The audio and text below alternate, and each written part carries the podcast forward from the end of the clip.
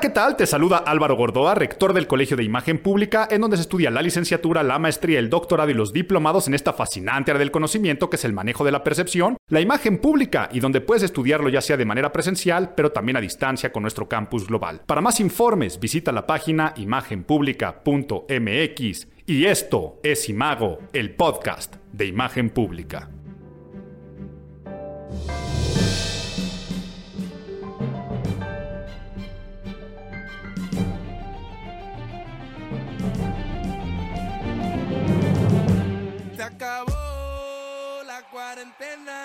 El cuerpo lo sabe y la calle está llena. Se acabó. Pues sí, nuevo año, nueva vida 2021, enero, enero, enero del 2021 y al pasar el segundero del fatídico, funesto, horrible y odiado 2020 a iniciar en este 2021, sabemos que con ese pasar del segundero se acabó la pandemia. Se fue el COVID para siempre, se acabó la cuarentena y con ello llegó la esperanza, llegó la unidad, se acabó el racismo en el mundo, se acabó la xenofobia. En México todos somos uno, ya no existen chairos, ya no existen fifís, se fueron los malos gobiernos y estamos empezando el año en una nube, en un Edén, en un paraíso que se llama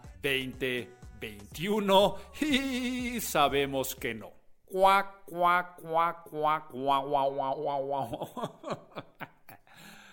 Ay, qué necesidad humana, qué trucos de nuestro cerebro de pensar que el tiempo es cíclico cuando es lineal, en pensar que nuestro universo tiene alguna especie de objetividad cuando este albur subjetivo de las acciones que nosotros pretendemos cuantificar en segundos, minutos, horas, días, semanas, nos dan algo que se llama esperanza. A ver, lo dije muy claro. Año nuevo, vida nueva. Y explico esto que dije, a ver, no sé si me puse un poco metafísico o algunos me podrán contradecir en esto que dije que el tiempo es lineal y no es cíclico.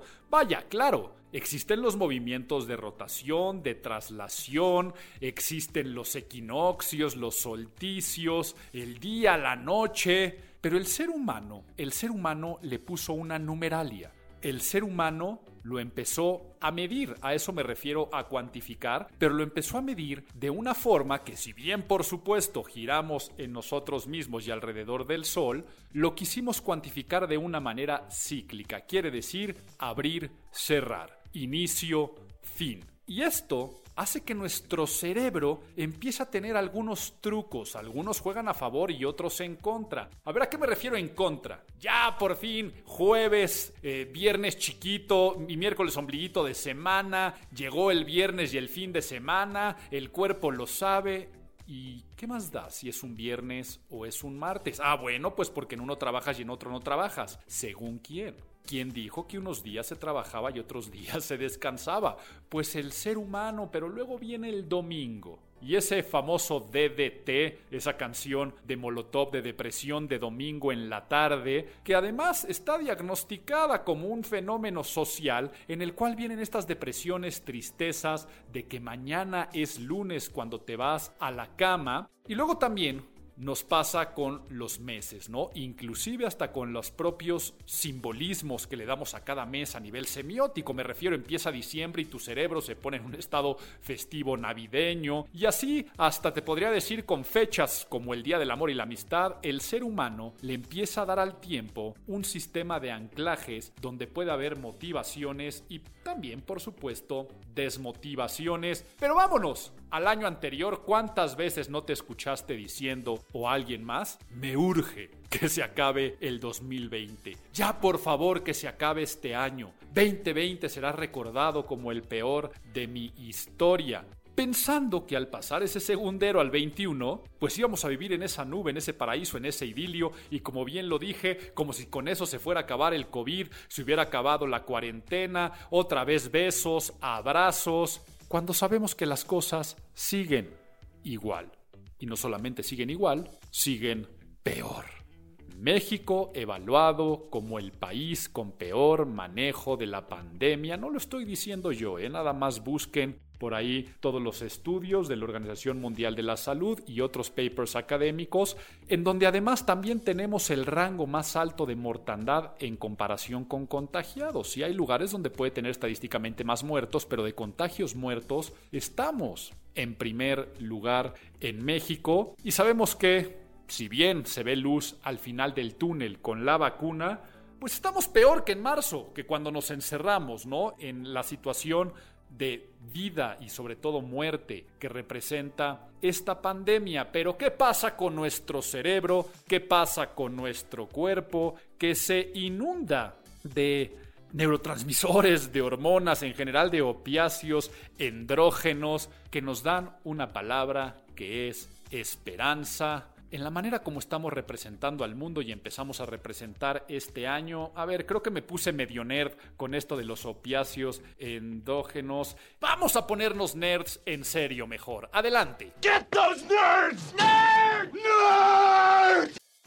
Pues bueno, vamos a aprender de lo básico, lo básico, pero llevado a las neurociencias. ¿A qué me refiero de lo básico, lo básico? Yo creo que en el primer podcast de Imago que hice, como también en las primeras clases del Colegio de Imagen Pública o en la primera página de cualquier libro de imagen pública que abras, te va a decir que imagen es percepción. Esa es la definición y no es por allá donde me quiero poner nerd porque esto probablemente hasta ya lo sabes, ¿no? Que no eres dueño de tu imagen, sino que tu imagen vive en la cabeza de los demás o al que decir que imagen es percepción es un fenómeno que vive en tu mente. Pero nosotros representamos al mundo por nuestros cinco sentidos, quiere decir, te llega un estímulo que tú percibes y después decodificas, viaja por tu sistema nervioso periférico al sistema nervioso central y llega a tu cerebro. Y en tu cerebro pasan muchísimas cosas y me voy a meter, ahora sí, a nuestro cerebro hablar de estos conceptos que mencioné hace un rato de los opiáceos endógenos o de algunos neurotransmisores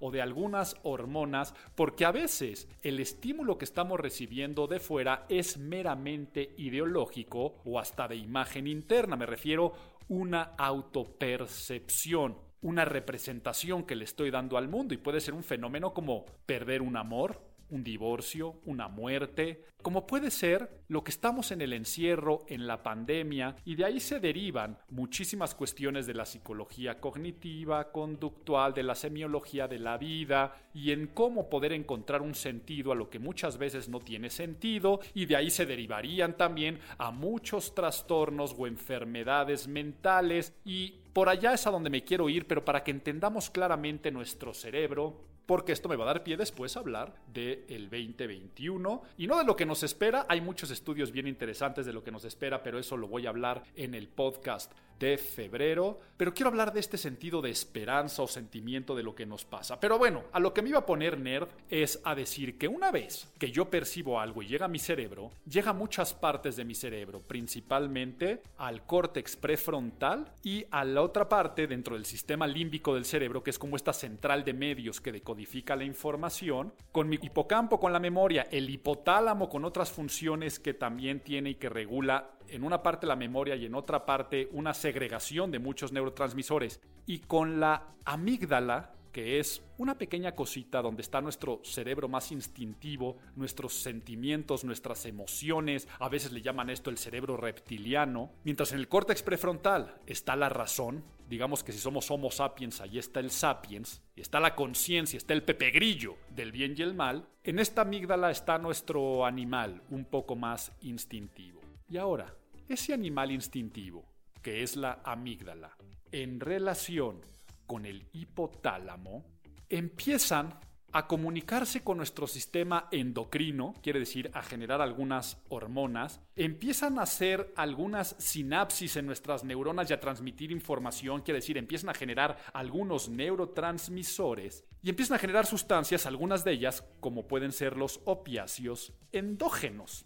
y muchos otros elementos. Pero bueno, si hablo de los opiáceos endógenos, por ejemplo, que pues si te está sonando a opio, ¿no? Porque son sustancias similares a los opioides químicos o sintéticos, pero estos son fabricados de manera natural por el cerebro y que actúan en ciertos receptores, ¿no? Y hay muchos tipos de estos opacios, pero unos de ellos o de las que quiero hablar son las endorfinas. Endorfinas conocidas también como hormonas de el placer. Las endorfinas, como este compuesto químico, es un péptido opioide endógeno, la forma eh, científica o neurocientífica de decirla, es este neurotransmisor que produce el hipotálamo con efectos analgésicos, produciendo en nosotros bienestar e inclusive euforia son opuestos a los neurotransmisores como la noroadrenalina o el cortisol. Sabemos que la noroadrenalina, coloquialmente y entre amigos le decimos adrenalina, es la del miedo, o el cortisol, que tal vez nunca la habías escuchado, es la del estrés. Es la sustancia de la ansiedad. Es la que se te sube totalmente cuando estás en un estado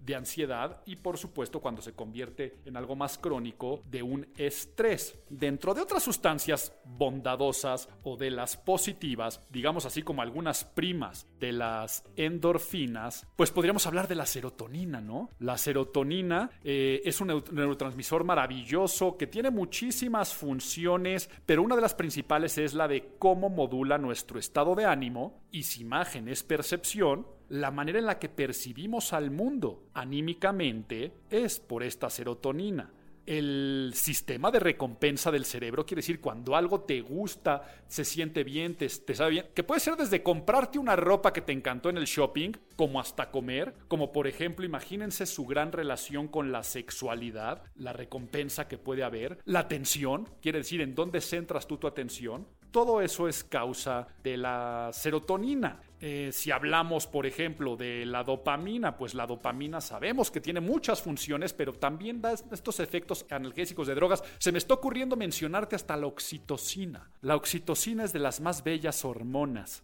que produce nuestro hipotálamo, porque ¿qué modula dentro de nuestro sistema nervioso el comportamiento social, emocional, sentimental? Es la hormona del amor, de la conducta parental, del amor filial, de el lazo entre madre y bebé, el amamantar, la labor de parto, genera muchísima oxitocina, pero también quiero que sepas que el sexo, el orgasmo, también lo genera entre una pareja. Y ya que estaba hablando, por ejemplo, del orgasmo o una relación de una conexión total, pues ahora imagínate meter un cóctel de oxitocina más endorfinas, más dopamina, más serotonina, a más no poder. Por eso son esos levantones que puede convertirse en algo adictivo. De hecho, las drogas tienen un gran efecto en nuestro sistema de los opiáceos opioides endógenos, que ahí es donde está la adicción. Queremos volver a sentir esas emociones. ¿Y por qué me quise poner nerd en torno a este tema? Pues simple y sencillamente porque el 2020,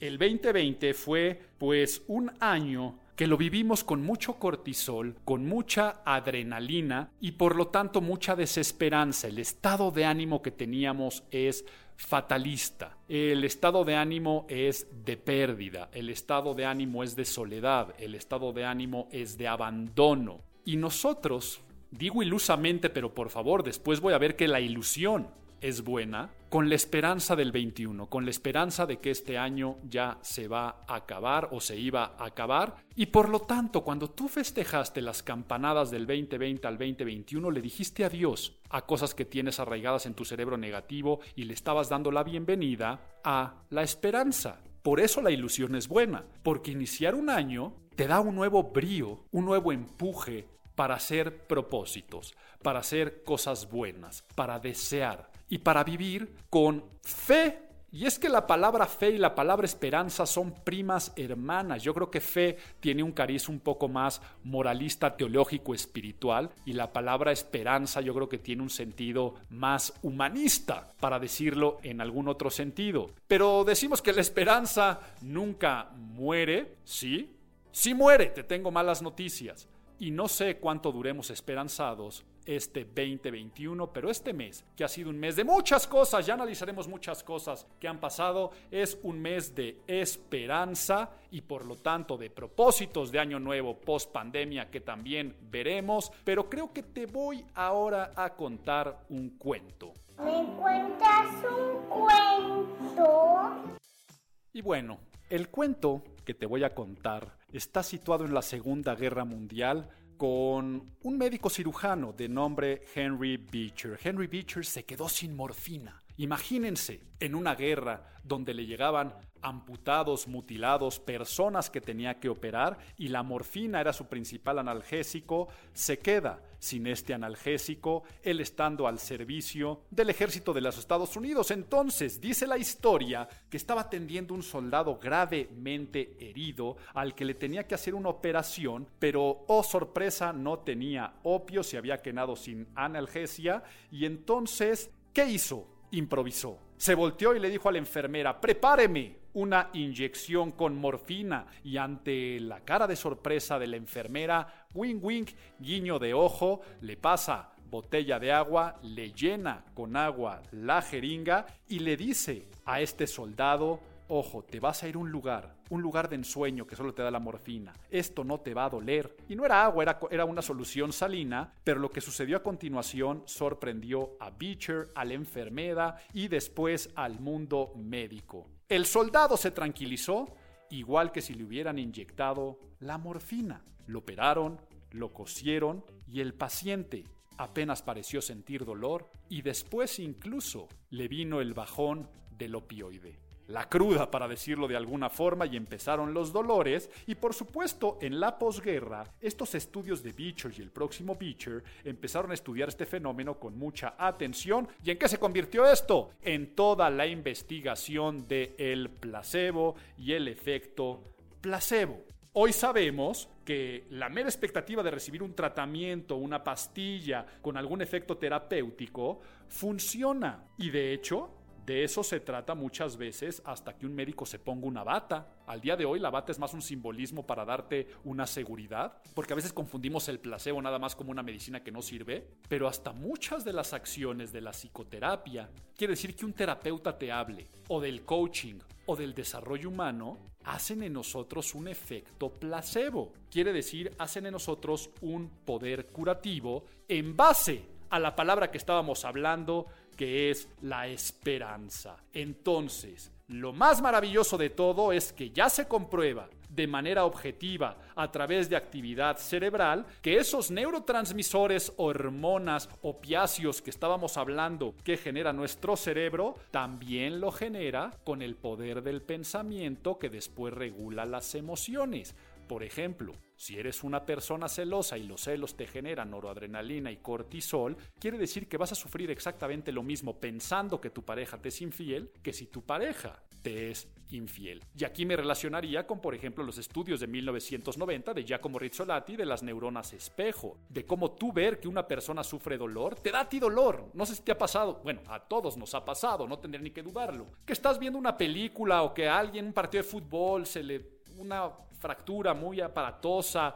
Y en ese momento dices, ay, ay, ay, es que no puedo ver porque me duele, es porque literal estás generando estas sustancias en el cerebro relacionadas con el dolor. Y si hablamos de la pornografía, pues con la pornografía tu cerebro genera el mecanismo de recompensa como si estuvieras en el acto sexual, por eso Ver pornografía puede generar esas excitaciones similares a que si tú estuvieras generando ese acto, pero la historia que entonces te iba a contar va relacionada a que en ese efecto placebo está la esperanza y no lo confundamos nada más con una pastillita que ahora igual, ¿no? Ahora que se hacen todas las pruebas de las vacunas, a algunos les inyectan la vacuna real, a otros les inyectan una dosis placebo para muestreo y ver a quiénes sí curan y a ver quién no curan, o a ver qué, y a quién inoculan, o a quién no inoculan. Pero se nos olvida relacionar el placebo. Digamos que el placebo tiene mala fama, ¿no? Se considera como un sinónimo de medicamento sin eficiencia o que no te va a servir para nada. Pero se nos olvida el placer de la mente creadora, de la mente generadora de pensamientos y estados de ánimo y lo que podemos hacer con todo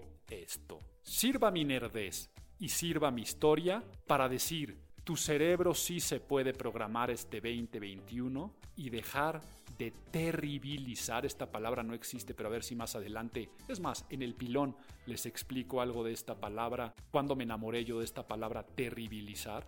Pero este 21 podemos empezar con esta esperanza Y si de todas formas como seres humanos pensamos que somos cíclicos y que al empezar y terminar un año algo mágico, místico pasa en nosotros, que hay un antes y un después, vamos a aprovecharlo con los 10 propósitos de año nuevo post pandemia, 10 propósitos de año nuevo para el 2020. Vamos a seguirlos, son los tips y las recomendaciones, aunque no me las hayas preguntado.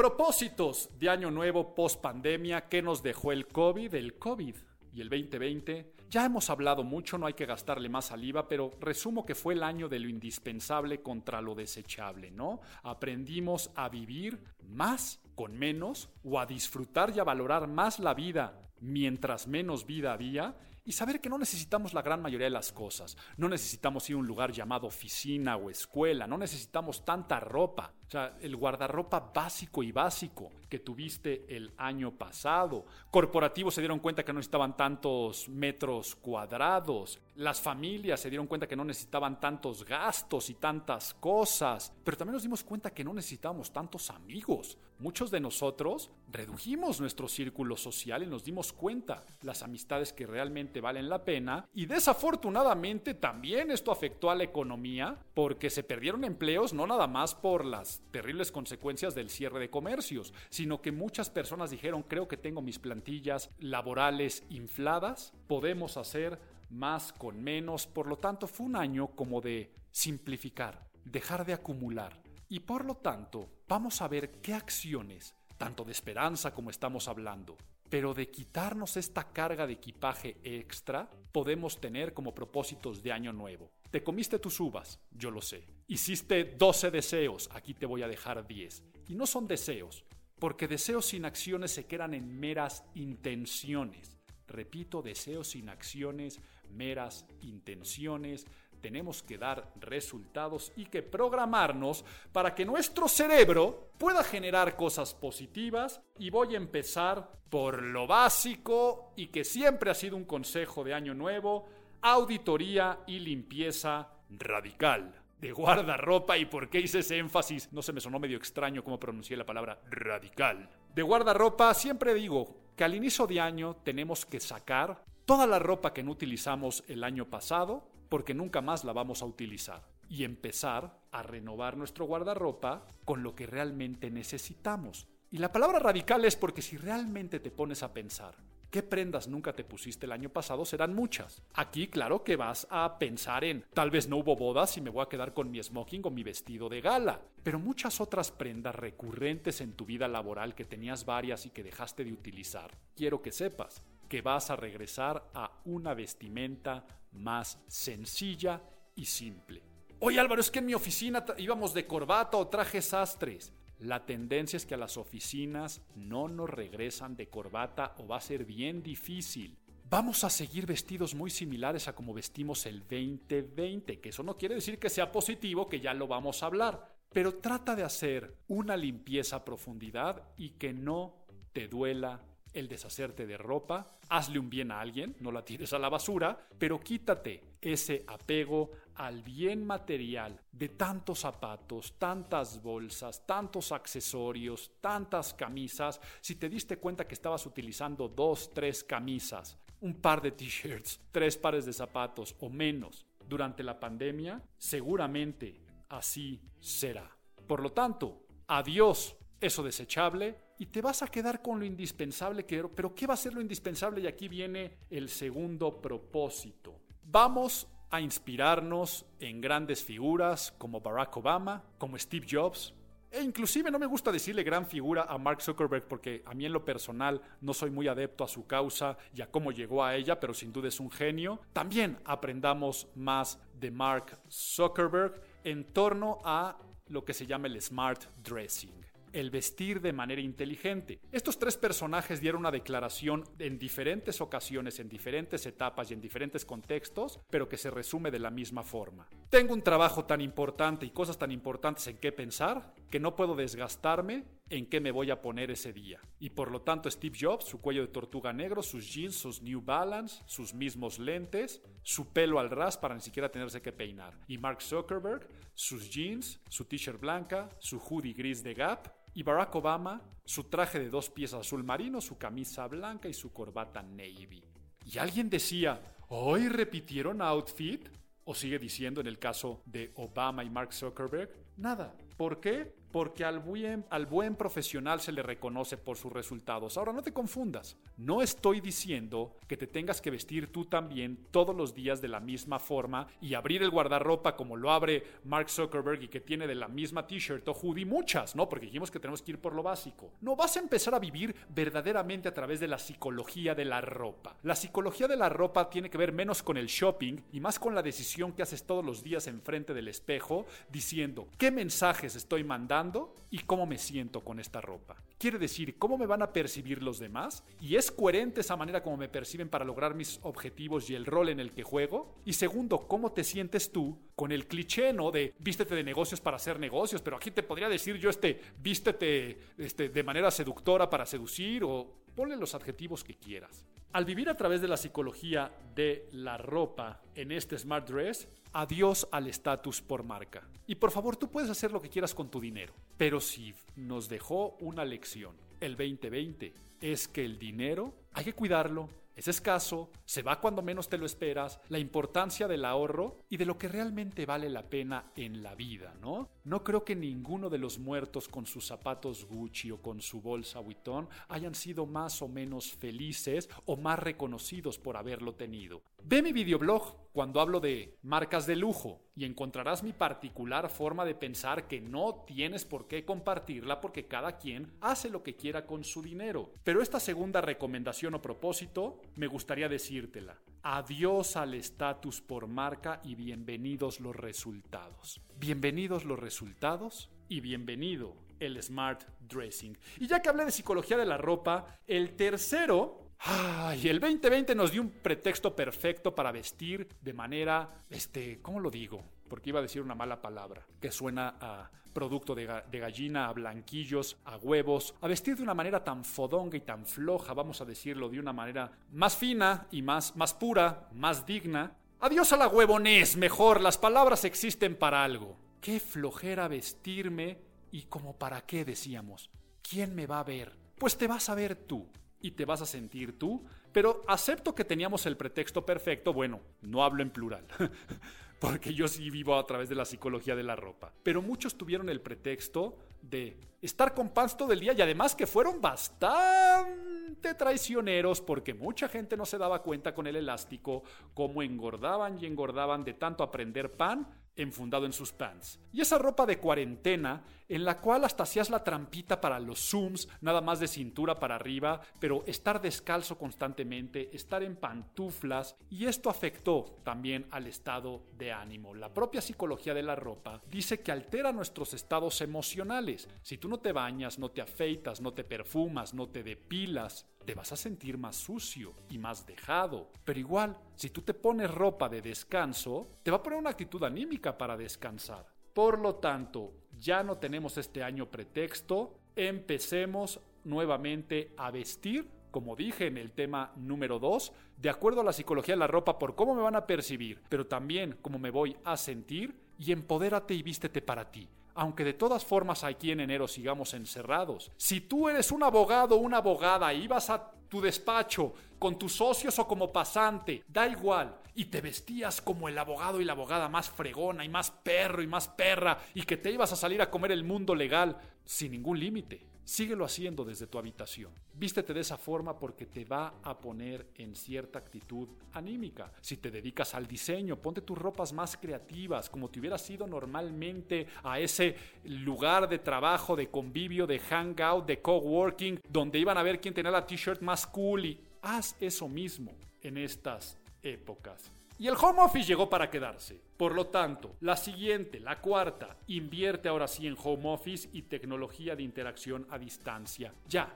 que alguien diga tengo mal internet, que alguien diga es que perdón, el perro está ladrando, que alguien diga es que perdón, la mala iluminación que yo tengo aquí en el home office para las videoconferencias o el mal audio, quiere decir que no has invertido. De entrada, oye Álvaro, pero hablas del Internet como si yo pudiera solucionarlo. Sí, sí puedes, ¿ok? Invirtiendo. Y no solamente en más megas, sino hasta invertir en lo más sencillo. Un larguísimo cable Ethernet para que tu conexión sea directa y no confiar del Wi-Fi. O empresas especializadas que alguien iba. Antes iban a los corporativos. Uno de los negocios en creces es que están poniendo gran Internet para casas donde hay familias enteras conectadas con niños en homeschool, en home office. Pero también invierte ya no en el aro de luz improvisado, en un buen anillo de luz. Estoy en mi sillita toda incómoda trabajando. Invierte en una silla ergonómica, en un escritorio modular, que tu home office ahora sí parezca office porque llegó para quedarse. Vas a invertir en algo llamado oficina en casa. Siguiente recomendación y propósito. Algo muy bueno que nos dejó el 2020 es la puntualidad inglesa. ¿A qué me refiero? Tanto a nivel social como profesional. Si hacías estos convivios en videoconferencia, amigos, ¿qué tal si nos hacemos un brindis pero a través de Zoom? Nos vemos a las 9. Pero en la oficina, ¿qué tal? Mañana nos conectamos a las 10 a una videoconferencia. Si eran las 10 con 1 y tú no te aparecías, alguien mandaba por WhatsApp, oigan, ¿alguien sabe algo de Álvaro por qué no se ha conectado? Igual a las 9 en la reunión social en épocas de no COVID, alguien te decía, ven a una reunión de mi cumpleaños a las 9 y si alguien estaba presentando a las 10 o a cualquier hora, no pasaba nada. Por eso digo que ahora es puntualidad inglesa. Y en el trabajo, ah, tenemos junta a las 10. Perfecto, a las 10 con 5 se iban apareciendo unos, platicaban de un tema, del otro, del partido de fútbol. Oigan, ¿alguien sabe dónde está Álvaro? Pues a ver, bueno, ¿por qué estoy usando mi nombre si yo soy bastante puntual? Pero bueno, no me lo voy a tomar autopersonal, si eso es correcto semánticamente, pero no me lo voy a tomar personal, mis propios insultos de impuntual, pero ahora no en la pandemia. Entonces, que eso se quede. Y no solamente tiene que ver con la puntualidad de conectarnos o llegar a una cita, sino que también fue el año de, lo voy a decir en inglés porque tal vez la palabra en español no suena lo mismo, accountability. Accountability es hacerte responsable de tus acciones y eso también es puntualidad. Ser puntual con tu palabra, ser puntual con los deadlines, o sea, las fechas de término de algo, y ser puntual sin que tengas un policía del trabajo atrás diciendo o acarreándote qué es lo que tienes que hacer. Y eso es algo que tiene que quedarse, por lo tanto, vamos a ser más puntuales a nivel cronométrico con nuestro tiempo para reuniones, pero también con nuestras responsabilidades Vamos a dejar de procrastinar y vamos a hacernos muy responsables con esta puntualidad. Siguiente recomendación, mayor conciencia digital. Sí, 2020 nos dejó muchas fake news. Y dentro de estas noticias falsas también nos dejó mucha desinformación. Nos dejó desinformación hasta de que todos nos sentimos infectólogos en algún momento. Al día de hoy todos somos expertos en vacunación y cuál es la mejor vacuna.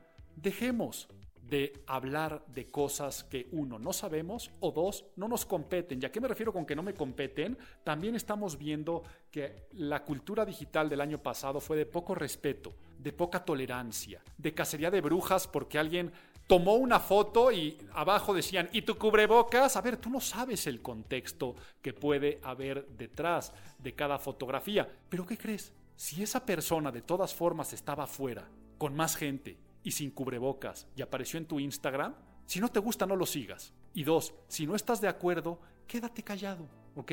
Quédate callado. ¿Por qué generar el encono social entre personas? Álvaro, para generar conciencia. Preocúpate de tu propia conciencia y haz un activismo donde realmente puedes ser activismo, no diciéndole a la persona que ves en una telenovela que se ponga un cubrebocas, ¿ok?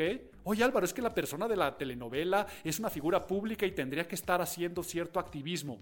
¿Según quién? Según tú y la nueva cultura digital donde pensamos que tenemos que opinar de todo, saber de todo, no tolerar en que si en algo estamos en desacuerdo tenemos que hacerlo saber y tenemos que convertir las redes sociales en las plazas de linchamiento del siglo XXI. Por lo tanto, mayor conciencia digital y empieza a pensar en lo que retuiteas, en lo que comentas, pero también en lo que sigues. Haz un detox de todo aquello que no te aporta. Si de repente estás viendo Instagram y dices, es que no soporto a esta persona y lo que publica, silénciala si es que no la quieres dejar de seguir. Y trata también de meterte contenido formativo que te produzca las sensaciones placenteras de recompensa que estamos hablando. Hay muchas páginas muy buenas a seguir, muchos contenidos muy buenos que podemos analizar y eso también es tener conciencia digital. Y aprovechamos que estamos hablando de detox para menos tiempo de ocio. El 2020 nos pegó una pantalla, subió, un 70% el tiempo en pantalla. Ahora, si ese tiempo en pantalla fue de productividad porque estabas chambeando o estabas en Zooms, Meets, este, cualquier tipo de plataforma colaborativa y así fue, pues ni modo, cambió el mundo. Pero si tu tiempo en pantalla subió en redes sociales, en Netflix, en apps, en videojuegos, vamos a bajarle y el tip y recomendación que te digo para dejarlo a un lado es, ah, ¿eres muy techy y lo usas de despertador? Alexa, despiértame a tal hora, cómprate una bocina que te despierte. Pero tu teléfono, guárdalo en un cajón por las noches, ponlo en modo silencio, para que cuando llegues a casa y que digas, ya terminé de estar en pantalla, empieces nuevamente a conectarte con las personas que vives. Te deseo que este 2021 veas tanto a los ojos a las personas que amas como viste a la pantalla el 2020 y que cuando te despiertes a esa misma gente que amas le digas antes buenos días y les des un beso que ver a tu teléfono con esos besos de codependencia tóxica que tenemos con ella. Siguiente, a ver, 2020 también nos trajo cosas positivas en el tema de higiene. Fue un año de la higiene. ¿Por qué? Por el lavado de manos y la limpieza extrema de todo. Quiero que sepan que en México bajó sorprendentemente el número de contagio de enfermedades gastrointestinales. Quiere decir, a la gente no le dio tanta bacteria por andar comiendo basura, por andar metiéndose las manos sucias a la boca, por andar en ambientes contaminados. Entonces, bajó muchísimo desde el E. coli, que es, bastante tremendo a nivel de enfermedad gastrointestinal, hasta los cuadros diarreicos en general. Pobres de los gastroenterólogos, pobres de los médicos que a esto se dedican, porque fue un año de poca chamba, pero por la buena higiene que eso se quede, por supuesto, que se quede el lavado de manos, que se queden eh, el estornudos y toser de etiqueta, que se quede desinfectarnos constantemente espacios, manos, buena forma de manejar alimentos, de pasarnos las cosas de mano en mano, todo eso que se quede. Pero por el otro lado, si te das cuenta, 2020 también atentó contra la higiene y sobre todo la personal. Seguramente fue un año que por prudencia no fuiste al dentista, no fuiste al estilista, no fuiste a hacerte check-ups médicos. Este año ya podremos seguramente. De momento no hay prudencia, pero se va a poder. Y lo primero que vas a hacer cuando puedas salir, antes de salir a abrazar a la gente, vas a salir a cuidar todo eso de higiene que tal vez dejaste un lado y a regresar a los rituales de barberías, de cortarnos el pelo, de hacernos las uñas, de ir a los centros de depilación y por supuesto al médico a los check-ups para estar cada vez mejor de salud y hable del dentista. Y ya que decimos que no hay pretextos para muchas cosas, vaya, el siguiente deseo o propósito de año nuevo es cliché, ¿no? El de hacer ejercicio y comer bien. Pero ¿por qué ahora lo vamos a ver post pandemia? La pandemia nos trajo el pretexto perfecto para no cuidar nuestra alimentación y no hacer ejercicio. No, pues es que cerraron mi gimnasio. No, lo que pasa es que pues antes yo comía en otros lugares y ahora comiendo en casa, pues tengo la tentación de mi despensa todo el día. Ay, ¿sabes qué? Es que como estamos de ociosos, nos pusimos a hacer un pastel. Fue el pretexto perfecto para beber todos los días de la semana y beber en exceso. Fue el año del sedentarismo, de mi cama al sillón, del sillón a mi cama. Y por eso fue un año de mucha gordura, y eso también ya trajo problemas. El otro día me estaba leyendo un paper académico de las depresiones por autoconcepto corporal de la pandemia, o sea, de gente que siente que envejeció mucho, que engordó mucho. Por supuesto, la ansiedad, el estrés hizo estragos en nosotros, pero la principal queja era su peso. ¿ok? Que la gente subió mucho de peso. Por lo tanto, 2021 ya no hay pretexto para el sedentarismo, Ya el gimnasio en casa también, y no estoy diciendo que tengas que acondicionarlo como el home office, sino la cantidad de aplicaciones, programas, en video, en audio, para tú poder combatir el sedentarismo y luego regresa a los hábitos de buena alimentación. Si tú antes no bebías más que en fin de semana, regresa a eso, ya no hay pretexto. Vamos por la novena y la novena, híjole, no sé si dejártela para el final. Sí, la voy a convertir en 10 porque la décima, que ahora es la 9, tenía que ver con esta esperanza, ¿no? De la que hemos estado hablando.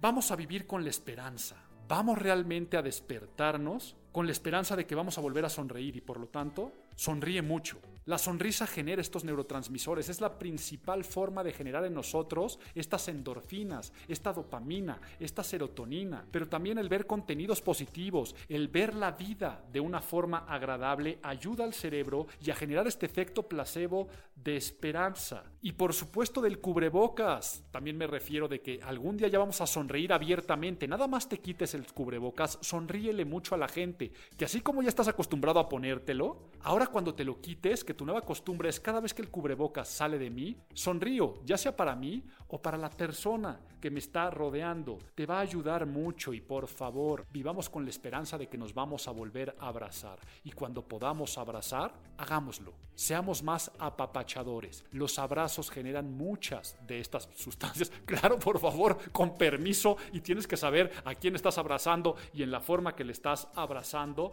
Pero estos abrazos que no traen una segunda intención siempre se agradecen y se necesitan más que nunca. Así va a cerrar diciendo esto de vivir con la esperanza, porque la novena, que ahora es con la que voy a cerrar, es la de dejar de terribilizar la palabra que utilicé, y esto de terribilizar es el contexto que Rafael Santandreu, un psicólogo español catalán, en su libro El arte de no amargarse la vida, habla de algo que se llama una línea de poner las cosas en perspectiva directamente él a esa línea le llama, híjole, déjenme me acuerdo, la línea de la evaluación de las cosas de la vida, ya me acordé, línea de la evaluación de las cosas en la vida. En la vida pasan cosas y te pasan muchísimas cosas, buenas, malas, normales, muy malas, muy buenas, excelentes, pésimas. Y estos tienen que ser tus parámetros de una línea de evaluación. A ver, imagínate que un acontecer normal esté en la mitad.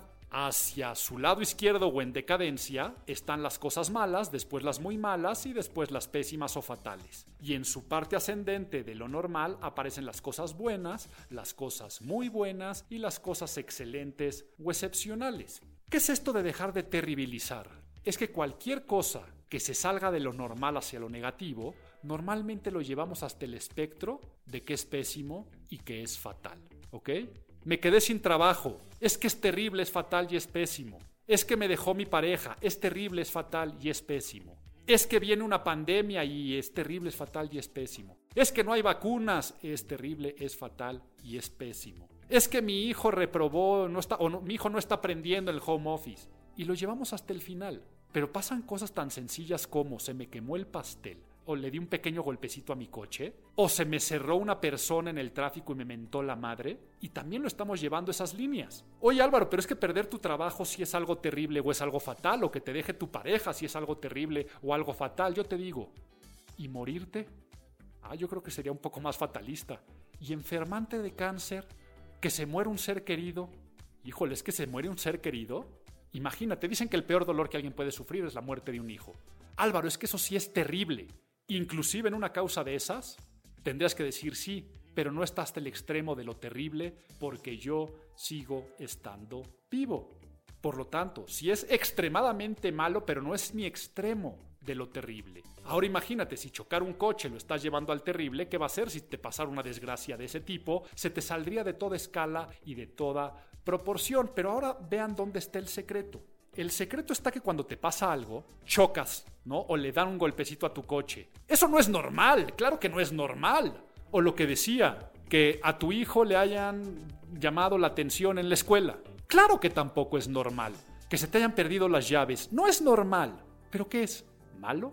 ¿Muy malo? ¿Pésimo? Pues es ligeramente malo, ¿no? Ligeramente malo que el coche ahora tenga un rayón, ligeramente malo que tenga que ahora buscar un cerrajero o un duplicado, o ligeramente malo que le tenga que decir a mi hijo échale más ganas y a ver cómo lo arreglamos. Porque una vez que lo pones en esa línea de valoración, pones las cosas en una perspectiva que después la pregunta que te tienes que hacer es decir, ¿y que esto haya sucedido me impide a mí ser feliz? Primer punto. Y segundo, seguir haciendo cosas productivas y darle lo mejor a la sociedad. Y ahí es donde van a ser nuevamente la esperanza, que es de la que hemos venido hablando en este podcast. Entonces, te dejó tu pareja. Qué mal. No es normal, es malo o puede ser muy malo. Pero eso te impide ser feliz en un futuro cercano. No. De hecho, te da una gran oportunidad para poder encontrar una felicidad diferente u otra persona pero además, ¿eso te impide seguirle aportando lo mejor a la sociedad y a quien te rodea? Claro que no, y vendrá la esperanza en vez del duelo fatalista. Y así con cualquier cosa en la vida que te esté pasando. Y ahora, dejar de terribilizar el COVID. ¿Por qué lo vamos a dejar de terribilizar? Álvaro, ¿es malo, muy malo, es pésimo o es fatalista?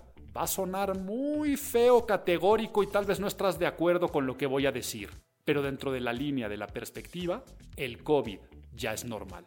Por supuesto no va a ser bueno, malo es una enfermedad, pero tendríamos que decir es normal como también es normal que existan accidentes de tráfico, como es normal que existan, y ahí me puedes poner cualquier enfermedad que después se acabó o que llegó. Que la gente muera también es normal, ahora es, es normal morir, y esa es la forma en la que tienes que vivir como ser humano. Algún día te vas a morir. Y mientras tú no seas el muerto, no lo lleves al fatalismo. Llévalo a las cosas malas, pero a cómo yo puedo construir. Y dentro del COVID, ya es normal utilizar un cubrebocas. Déjate de quejar que te asfixia. Ya es normal tener que seguir protocolos para entrar a comercios. Ya no lo terribilices. Ya es normal no poder haber ese eventos masivos. Ya deja de quejarte de que no puedes hacer tu boda, primera comunión, fiesta, lo que quieras hacer.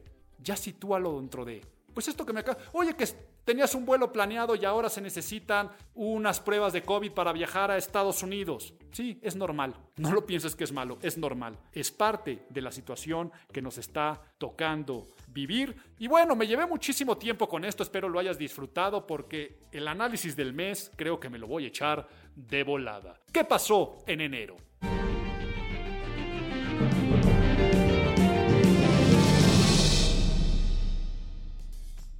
Pero bueno, despacio que llevo prisa, decía Napoleón, qué pasaron y qué cosas pasaron este mes dignas de analizar. Por supuesto, sale Trump, entra Joe Biden y con la entrada de Biden llega a una cátedra de cómo la imagen pública regresa a la gestión gubernamental del gobierno federal de los Estados Unidos. Quiere decir, se nota nuevamente la mano de asesores, de expertos en temas de comunicación, de percepción, de persuasión, porque, a ver, Podemos ver el, National Mall, ¿no? Ahí en DC, este espacio público conmemorativo donde normalmente las personas se reúnen, pues por pandemia lo que deciden es poner 56 pilares de luz representando a los 50 estados de Estados Unidos y los 5 territorios habitados de, de Estados Unidos, pero también con estas banderas representando a todas aquellas personas que murieron por el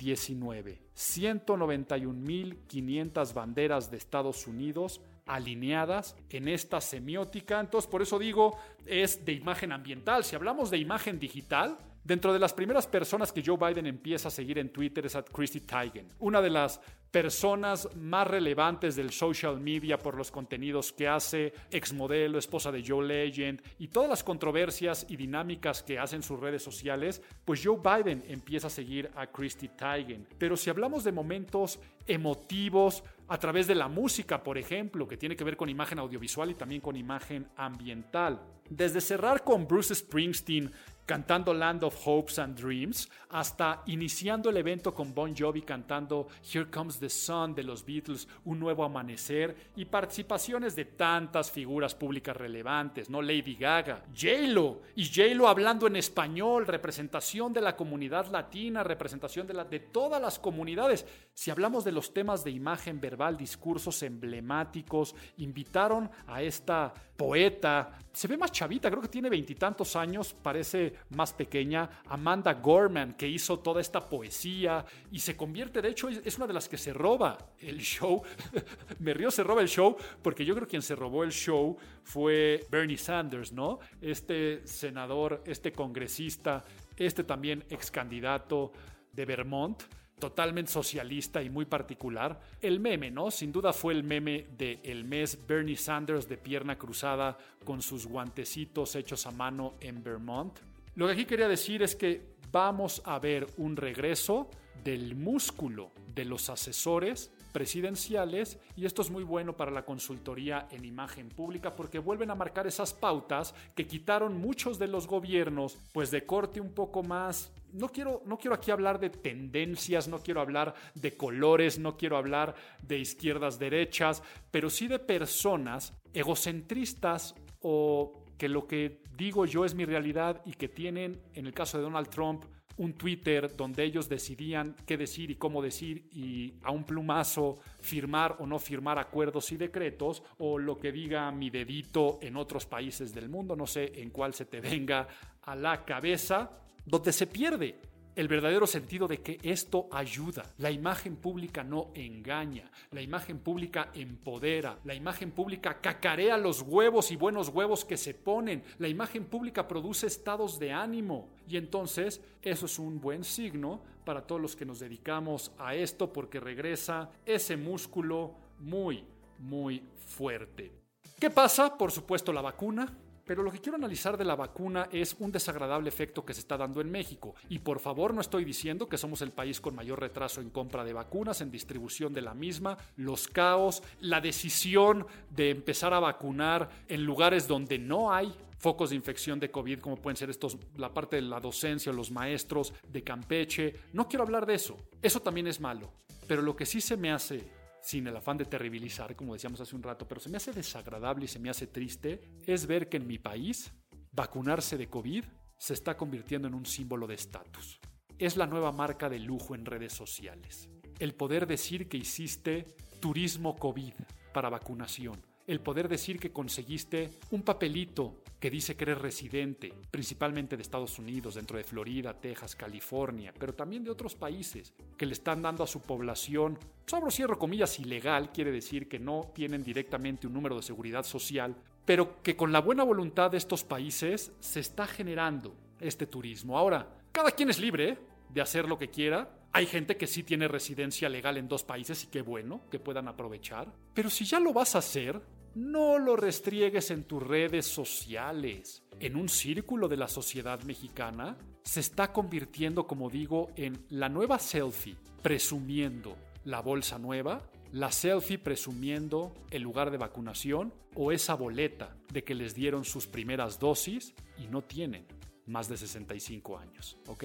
cómo le están haciendo, cómo se está logrando. No son primera línea, no son especialistas de la salud. Ahora, qué bueno, les deseo todo el bien pero como un fenómeno de imagen pública, estás diciéndole al mundo, soy ventajoso, en algunos aspectos soy corrupto, en algunos otros aspectos, yo qué sé. Pero entonces es algo que quería dejar aquí un poco.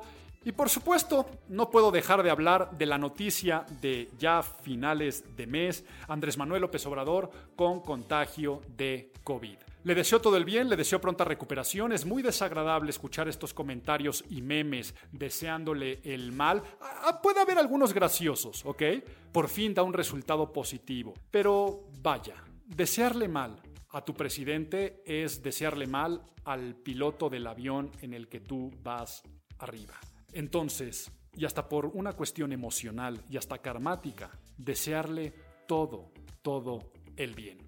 Ahora, ¿qué nos deja? Pues la comprobación de que los detentes eh, a la mera hora no detienen. Él dice que su escudo protector es la honestidad y pues ¿para qué dices eso, no? En boca cerrada no entran moscas. Yo en los entrenamientos en medio de comunicación siempre digo, no especules a futuro. Una declaración como la que dijo que su escudo protector era la honestidad y que por eso él no utilizaba cubrebocas, pues por eso al día de hoy toda la gente está diciendo ¿Qué pasó con la honestidad, señor presidente? Entonces, para que esto vaya a generar muchísima conciencia al señor presidente, pero al resto de los gobernantes, de tomarnos las cosas con mayor seriedad y del tipo de declaraciones que estamos haciendo. Pues bueno, estamos sobre el tiempo, pero qué bueno que nos dan pilón. Que vuelva, que vuelva el pilón. Que vuelva, que vuelva el pilón. El detalle bonito, la costumbre que alegra el corazón. Y el pilón de inicio de año va a ser una lectura emocional, un apapacho al corazón y va a ser una forma de empezar a ver la vida con mayor esperanza. Ese libro que cité hace un rato se llama El arte de no amargarse la vida de Rafael Santendereo, de este psicólogo. Búscalo, léelo, escúchalo, también puede ser una gran compañía en audiolibro. A mí me funcionó mucho cuando salió y lo leí y le di una releída a finales de año y se lo regalé a varias personas que me han dicho, oye Álvaro, me ayudó mucho empezar el año con esa lectura porque sobre todo es muy simple, muy fácil de leer, muy fácil de digerir y simplemente de vivir con esperanza, vivir el presente, no amargarnos la vida. Les deseo el más feliz de los 2021, lleno de mucha, mucha esperanza. Les mando un fuerte abrazo apapachador.